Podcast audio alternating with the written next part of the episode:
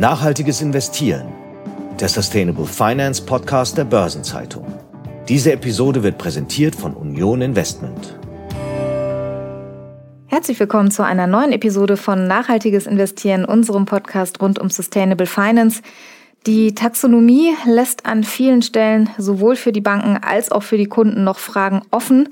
Und dennoch muss man versuchen, sie bestmöglich einzuhalten. Wie man dieses Thema in eine Organisation hineinträgt und noch dazu in einer Branche, die sonst ja sehr konkrete Vorgaben gewohnt ist.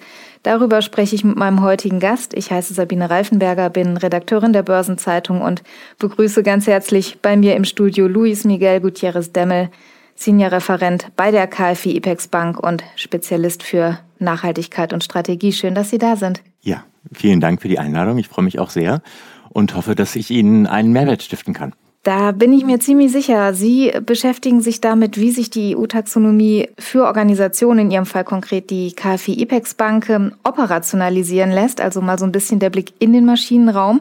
Bevor wir da einsteigen, vielleicht können Sie mal in kurzen Sätzen umreißen, wie sind Sie überhaupt zu diesem Thema Taxonomie gekommen oder ist vielleicht auch das Thema zu Ihnen gekommen? Wie haben Sie zueinander gefunden? In der Tat, das Thema ist in der Tat zu mir gekommen, als es darum ging, in den Nachhaltigkeitsbereich zu wechseln, die Strategie gab es ja dieses noch stilprüften Projekt EU-Taxonomie. Und es hieß dann letztendlich, ja, wir müssen uns auch noch um die Taxonomie kümmern. Kannst du dich da bitte drum kümmern und, und das vorantreiben? Und insofern kam dann wirklich die Regulatorik zu mir mal wieder. Also der berufliche Werdegang begann in der Regulatorik bei mir Anfang der 2000er und ich war dann lange Jahre im, im Front Office bei der Kundenbetreuung und so schließt sich jetzt dann wieder der Kreis mit der Regulatorik, diesmal unter anderem die EU-Taxonomie. Ich nehme mal an, das hat sich auch von, kannst du da mal einen Blick drauf werfen, noch etwas weiterentwickelt seither. Jetzt sind ja Banken normalerweise sehr klare Vorgaben gewohnt. Da gibt es feste Kriterien, feste Quoten, die sind einzuhalten. Da ist in aller Regel eine Zahl und eine Nachkommastelle dran. Das ist ja bei der Taxonomie noch nicht so. Da ist ja sehr viel noch im Fluss. Da wird immer mal nachgeschärft. Da wird immer noch was nach und nach ausgerollt erst. Inwieweit erfordert das auch intern in so einer Bank, in so einer Organisation dann ein Umdenken? Absolut. Das ist äh, eine sehr gute Frage und das ist es ist ein, ein, großer Lernprozess für alle. Es ist ein Lernprozess für unsere Kunden, es ist ein Lernprozess für uns. Und jetzt ist es natürlich so, dass man in der Bank es gewohnt ist, relativ starr und strukturiert an, an Themen anzugehen. Allein schon dadurch, dass wir reguliert sind. Und die Regulatorik hier in dem Fall bei der Taxonomie ist eine neue Regulatorik. Es gibt keine Referenzwerte. Es gibt eine ganze Reihe von Webfehlern oder, oder Fragestellungen, die sich auftun und wo man sich erstmal fragen muss, wie ist denn das eigentlich gemeint? Und wir haben auch im Laufe der letzten Monate und Jahre immer wieder nachadjustieren müssen. Also das große Thema bei der EU-Taxonomie ist am Ende des Tages, wie gehe ich mit Unsicherheiten in der Regulatorik um und wie schaffe ich das, das in die Bank zu tragen und auch für Verständnis zu werben. Denn am Ende des Tages müssen natürlich die Kollegen mit der Regulatorik leben. Die wollen möglichst wenig Aufwand damit haben, gleichzeitig natürlich möglichst hohen Mehrwert, aber haben noch nicht die nötige Sicherheit, dass das, was sie tun, dann auch so auf immer und ewig, sage ich jetzt mal, in den Kreditprozessen verankert werden kann. Und das ist die große Herausforderung, äh, der Umgang mit Unsicherheit auf allen Seiten, sowohl intern als auch bei unseren Geschäftspartnern. Jetzt ist das ein sehr sperriges und komplexes Thema. Wie reagieren denn die Kollegen, wenn sie damit ankommen? Das ist ja jetzt wahrscheinlich ein Bereich, auf den die allermeisten nicht unbedingt gewartet haben in ihrem Arbeitsalltag. Ja, das ist, das ist so. Und wir haben uns wirklich sehr viele Gedanken gemacht vorab, äh, hatten natürlich auch die Sorge, die Kollegen nicht zu überfordern, aber doch weiter zu fordern und jetzt noch ein neues regulatorisches Thema in den Markt reinzutragen. Ich glaube, der Schlüssel, zumindest bei uns, lag von vornherein in einer sehr offenen Kommunikation. Dahingehend, dass man gesagt hat, dass wir alle noch im Lernprozess ist, dass es alles im Fluss ist. Im Übrigen ist die EU-Taxonomie auch darauf ausgelegt, dass sie ähm, eben kein finales Rahmenwerk ist, sondern auch über die nächsten Jahre sich weiterentwickeln wird und, und weiten wird. Und infolgedessen ist es ein Hochlauf. Und in diesem Hochlauf und diesem gemeinsamen Lernprozess gab es immer wieder und wird sicherlich auch in Zukunft Situationen geben, in denen man sich fachliche Fragestellungen neu stellen muss und vielleicht auch über die Laufzeit hinweg anders beantwortet. Viele von den Fragen wurden beantwortet in FAQs der Kommission. Der IDW gibt eine ganze, Hand, äh, ganze Reihe von Handreichungen die natürlich helfen, die Fragen, die man hat, äh, zu beantworten. Teilweise können diese Fragen aber noch nicht abschließend beantwortet werden, sodass wir auch heute noch im ersten Jahr der Konformitätsprüfung, also quasi der letzten Ausbaustufe der Taxonomie, zumindest mal für die ersten zwei Umweltziele, weiterhin mit Unsicherheiten zu, zu kämpfen haben.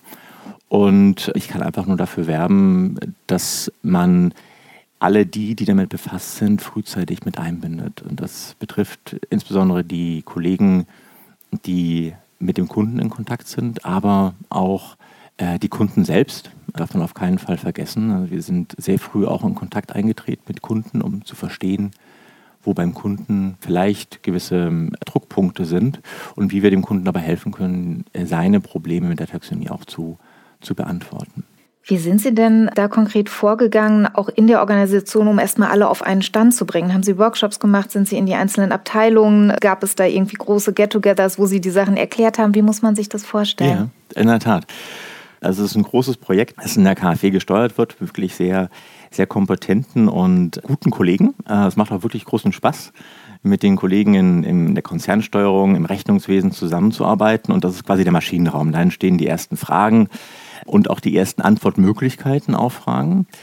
Und jetzt geht es natürlich darum, das Ganze in die Organisation reinzutragen. Und wir haben unterschiedliche Formate in der Bank. Es gibt kleine Informationsrunden alle zwei Wochen, in denen wir über die Taxonomie, aber auch andere Nachhaltigkeitsaspekte immer wieder informieren. Wie ist der Stand des Projektes? Was tut sich gerade? Wo könnten sich neue Entwicklungen geben? Und das wird relativ rege besucht. Und dann ist natürlich die große Herausforderung in der Umsetzungskonzeption interdisziplinär auch alle die mit einzubeziehen von vornherein, von denen man ausgeht, dass die auch von dem Prozess betroffen sein werden. Also das sind die Kundenbetreuer, das ist auch teilweise die Marktfolge. Wir haben dann noch unsere Kollegen aus der Umwelt- und Sozialverträglichkeitsprüfung, also Spezialisten auf dem Fachgebiet der Klima- und Umweltbewertung und Sozialbewertung in dem, was wir tun. Alle die haben wir an einen Tisch gebracht und versucht, entlang bestehender Prozesse und entlang der neuen regulatorischen Anforderungen, die, die sich auftun, Lösungen zu finden, wie wir diesen Prozess möglichst effizient und schlank gestalten können, mit Blick auf Effizienzen. Das ist das eine. So, und jetzt kommen wir natürlich in die Phase, in der das Ganze ausgerollt wird. Und da gibt es natürlich dann das klassische Muster. Es gibt Workshop-Reihen, es gibt Schulungsreihen. Wir haben natürlich dann auch eine Verankerung dessen, was zu tun ist in unserer schriftlich fixierten Ordnung. Es gibt Handreichungen, also wirklich kleine Merkblätter, die wir ausgereicht haben, damit auch auf ein sehr schnell und pragmatisch verstanden wird, was hier eigentlich zu tun ist. Und das funktioniert relativ gut. Und bislang wurde es auch sehr konstruktiv angenommen, muss ich sagen. Jetzt sagten Sie gerade schon, es sollte und muss vielleicht auch einigermaßen effizient ablaufen, damit es irgendwie handelbar ist und man jetzt nicht das Rad äh, jeden Tag dreimal neu erfinden muss.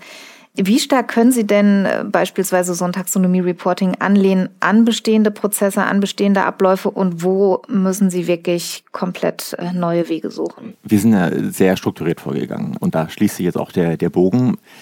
Auf der einen Seite ein, ein Verständnis zu haben für den Kreditprozess als solchen, also von der, von der Anbahnung, von der Strukturierungsphase eines Projektes, einer Finanzierung über letztendlich dann den Abschluss und dann die Bestandskundenbetreuung auch hinweg. Ja. Also es ist wirklich ein, Thema, das von der Wiege bis zur Rückzahlung in dem Fall alle beschäftigt. Das hatte ich gerade gesagt, von der Anbahnung. Das heißt, zunächst erstmal geht es darum, wirklich den Kundenbetreuer in die Lage zu versetzen, die richtigen Fragen zu stellen. Und ähm, da gibt es jetzt unterschiedliche Möglichkeiten, in den Kreditprozess einzugreifen. Wir haben uns dazu entschieden, relativ früh in den Prozess einzusteigen, die Taxonomie dort zu verankern. Aber weil wir momentan auch eben nicht nach der Taxonomie steuern, es dem Kundenbetreuer offen zu lassen, wann er den Prozess abschließen möchte. Wir haben natürlich ein Latest Date quasi auch definiert. Das ist dann zeitnah nach Kreditvertragsabschluss, aber eben nicht dahingehend, dass man sagt, wir halten den Kreditprozess auf. Du musst diese Schritte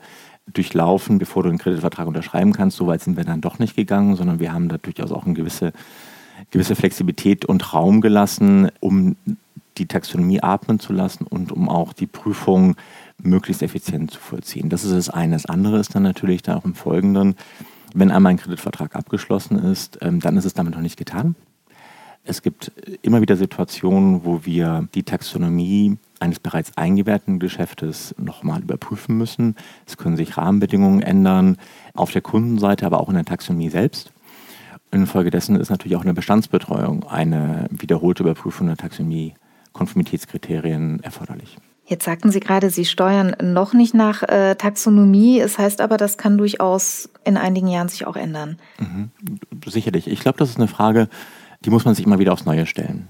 Momentan würde ich davon ausgehen, dass, dass die wenigsten Institute danach steuern, schlichtweg, weil wir momentan noch wirklich in einer Lernphase sind. Wir sind in einer Art Hochlaufphase, in der wir versuchen, erstmal die Baseline festzulegen. Und Jetzt ist das Geschäftsportfolio der Banken sehr heterogen. Äh, wie zum Beispiel, wir haben kein Mengengeschäft oder Retailgeschäft in unserem Portfolio.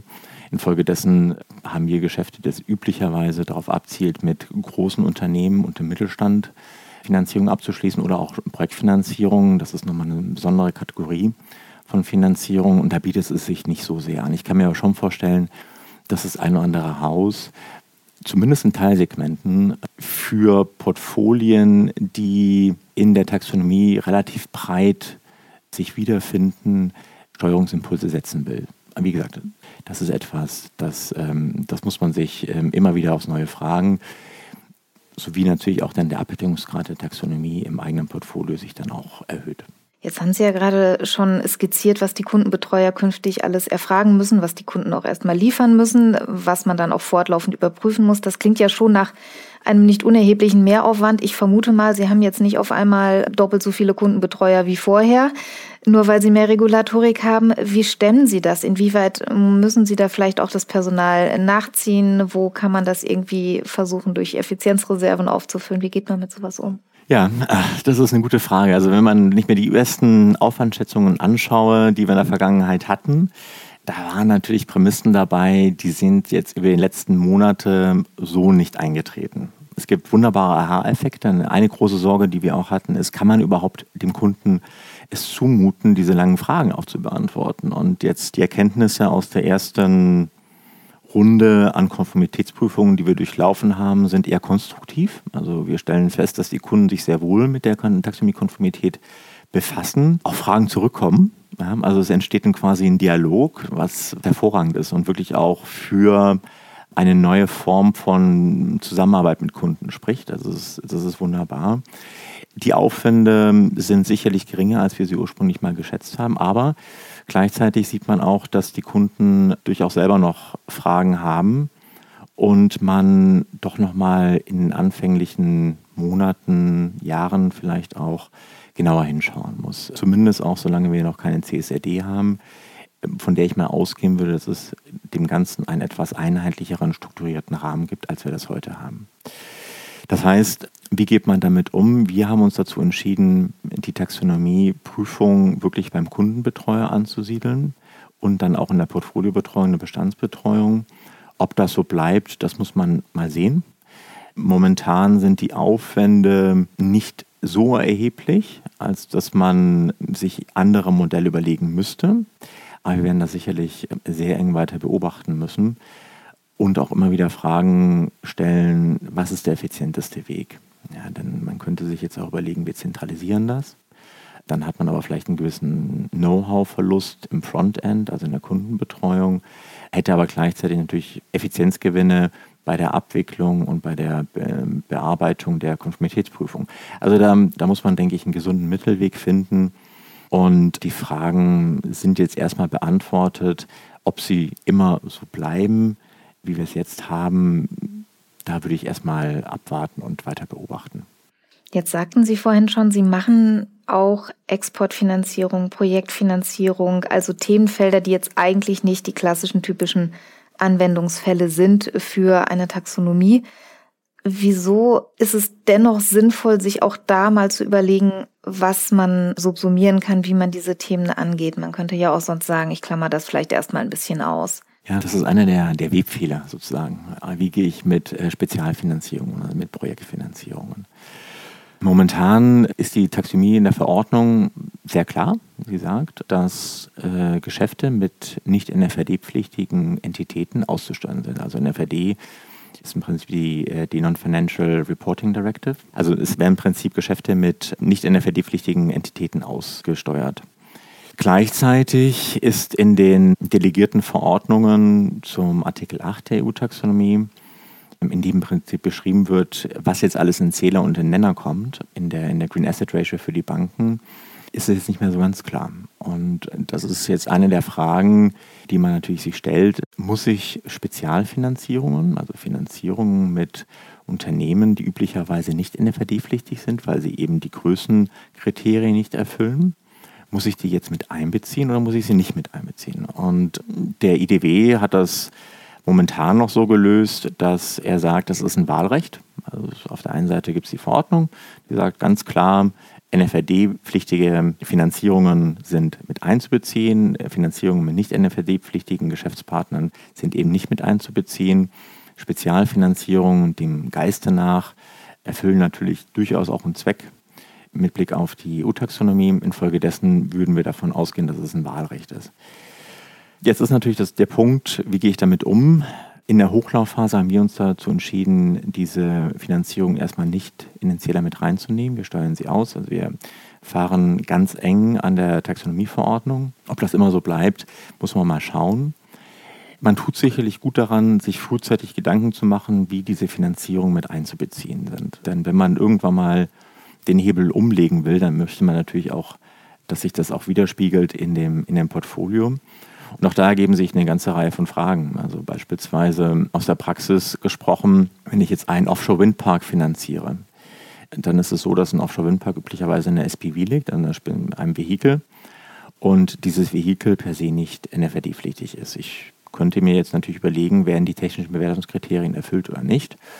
Und dann werde ich irgendwann zu dem Schluss kommen, dass ein Kriterium dessen ist die Frage, ob die physischen Klimarisiken erfüllt werden. So. Und da wird es jetzt interessant, denn bei den physischen Klimarisiken gibt es eine ganze, ganzes, ganze Bandbreite an Optionen, wie die Banken momentan damit umgehen. Faktisch ist es jedoch so, dass die üblichen Instrumente zur Bewertung der physischen Klimarisiken beim Offshore-Windpark diese eben nicht mit einbeziehen. Also im Prinzip ist es nicht Bestandteil einer, einer Landkarte sozusagen und deshalb auch die physischen Klimarisiken gar nicht so leicht zu bewerten sind. Und das sind diese genau eben diese praktischen äh, Fragestellungen, die man sich erstmal ähm, großes Bild gelegt stellen kann, im Detail jedoch man doch einige Hürden dann sieht und diese frühzeitig auszuräumen, das ist natürlich dann sehr hilfreich. Sprechen Sie denn mit Kolleginnen und Kollegen in anderen Häusern, um irgendwie vielleicht auch sicherzustellen, dass Sie das jetzt ähnlich auslegen wie andere Banken beispielsweise? Ja, ja, in der Tat. Also es ist einer der, der großen Säulen des Austausches, um eben mit dieser Unsicherheit umzugehen. Ich erwähnte ja vorher schon, das eine ist natürlich auch die Kollegen frühzeitig einzubinden, aber auch den Kunden. Das andere ist auch die Banken, die anderen Häuser, unsere Peers äh, zu befragen. Also erstmal haben sie das gleiche Problem, das wir auch entdeckt haben. Und wenn ja, wie, wie gehen sie damit um? Ja, welchen Lösungsweg haben sie für sich erarbeitet? Und äh, das sind ganz interessante Diskussionen, weil man sieht, dass es eben nicht den einen Weg geht. Also wir sprechen mit, mit deutschen Banken, äh, um eben zu verstehen, wie gehen unsere Peers hier um, aber auch mit anderen europäischen Banken. Und die Kollegen in anderen europäischen Ländern haben teilweise andere Ansätze, als wie die hier in Deutschland verfolgen, was auch nicht verwunderlich ist, denn wir orientieren uns natürlich sehr stark am IDW. Aber andere ähm, prüfungsrelevante Gebiete gehen natürlich auch anders mit den Fragestellungen um. Das heißt, es ist ein großes Miteinanderlernen und ein Prozess, der noch eine ganze Weile sicherlich auch anhalten wird. Dann sage ich ganz herzlichen Dank, dass Sie uns heute mal mitgenommen haben auf die Reise, wie sie bei der KfW IPEX Bank gestaltet wird. Das war Luis Miguel Gutierrez Demmel, Senior Referent bei der KfW IPEX Bank. Schön, dass Sie heute im Studio waren. Vielen Dank für den Besuch im Podcast. Vielen Dank.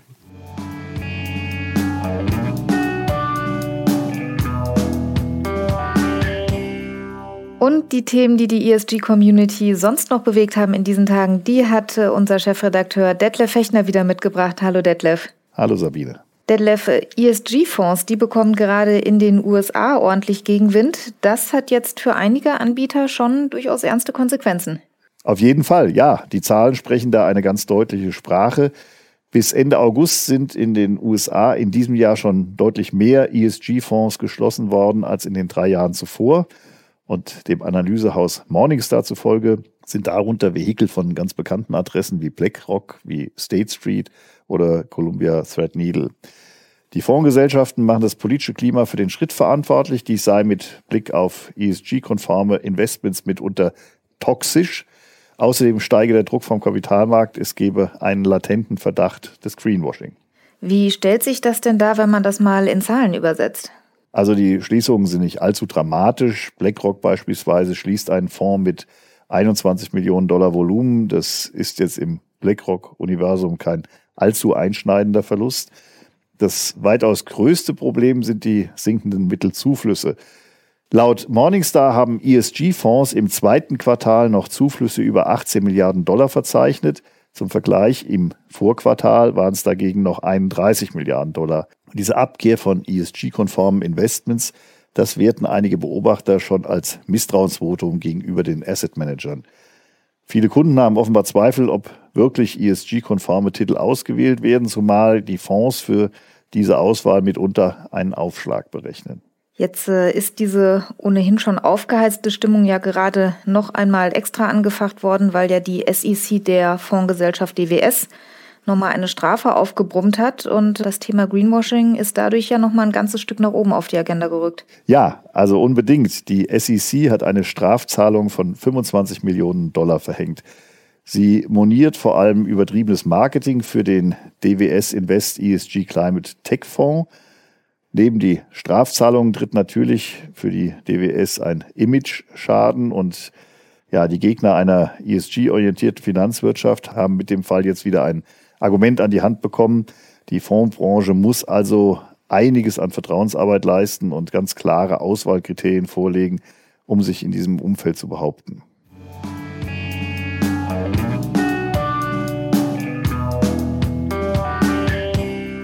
Lass uns mal noch einen Blick auf den Mittelstand werfen. Sustainable Finance bringt für kleine und mittelständische Unternehmen derzeit noch keinen sonderlich großen Mehrwert. Das ist das nicht so positive Fazit einer neuen Studie der Deutschen Industrie- und Handelskammer. Die DIHK sagt aber, eine Sache bringt Sustainable Finance durchaus, nämlich äh, mehr Arbeit für den Mittelstand. Ja, also das legen zumindest jetzt die Antworten nahe, die die Teilnehmer der Studie Sustainable Finance im Mittelstand gegeben haben.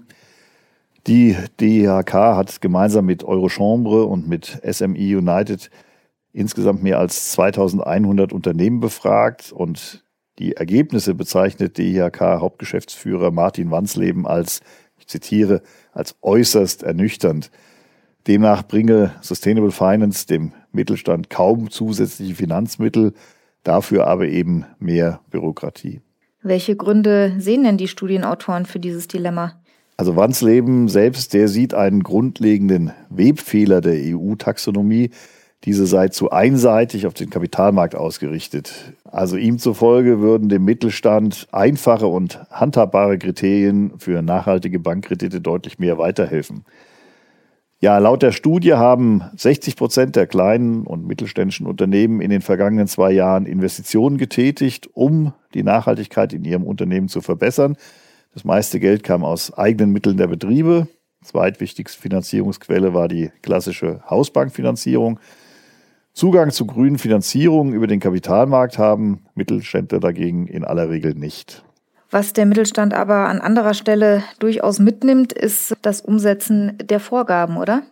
Ja, und das ist ein weiterer großer Kritikpunkt der DIHK. Die Berichtspflichten im Bereich Nachhaltigkeit, die für größere Unternehmen und für Banken eingeführt wurden, die landen indirekt auch bei den kleinen Unternehmen, also sagt zumindest Hauptgeschäftsführer Wansleben. Denn die Banken fragen nach Daten ihrer Kunden und große Unternehmen fragen nach Daten ihrer Lieferanten entlang der Wertschöpfungskette und so weiter und so fort. Und diesen Offenlegungsverpflichtungen müsse ein mittelständischer Betrieb dann nachkommen, ohne davon einen eigenen Vorteil zu haben. Was schlägt denn die DIHK vor, um die Situation für den Mittelstand zu verbessern? Also, sie wünscht sich einen einfachen und sie wünscht sich vor allem einen freiwilligen Berichtsstandard für kleine und mittlere Unternehmen, um die Belastungen durch indirekte Berichtspflichten abzuschwächen. Und die Finanzierung kleiner und mittlerer Unternehmen sollte beispielsweise im Banking bei der Ermittlung der Green Asset Ratio gesondert betrachtet werden.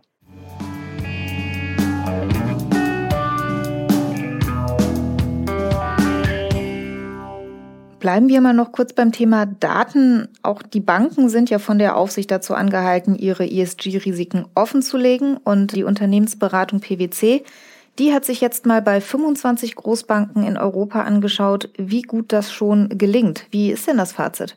Ja, hm, das ist eher gemischt.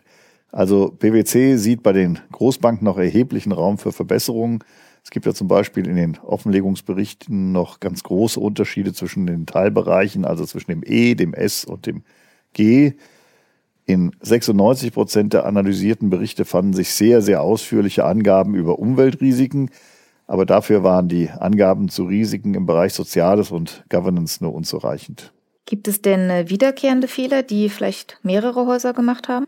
Ja, also die gibt es, zumindest nach Stand des Berichts. PwC hat zum Beispiel festgestellt, dass viele Berichte formelle Fehler aufweisen oder schlichtweg unvollständig sind. Und dann kommt noch hinzu, dass die Banken unterschiedliche Berechnungsmethoden verwenden. Und das alles führt zu Folgeproblemen. Die Offenlegungsberichte sind nicht einheitlich. Die Informationen von verschiedenen Häusern lassen sich deshalb auch nur sehr bedingt miteinander vergleichen. Jetzt sollen ja die Offenlegungspflichten in den nächsten Jahren auch immer weiter erweitert werden. Muss man denn dann befürchten, dass der Wildwuchs weiter zunimmt, wenn noch mehr Kriterien dazukommen? Ja, ist schwer zu sagen, aber man kann es zumindest nicht ausschließen. Bei PwC heißt es, die Banken sollten sich jetzt bereits auf die steigenden Anforderungen einstellen, um diese dann ganz akkurat und fristgerecht erfüllen zu können.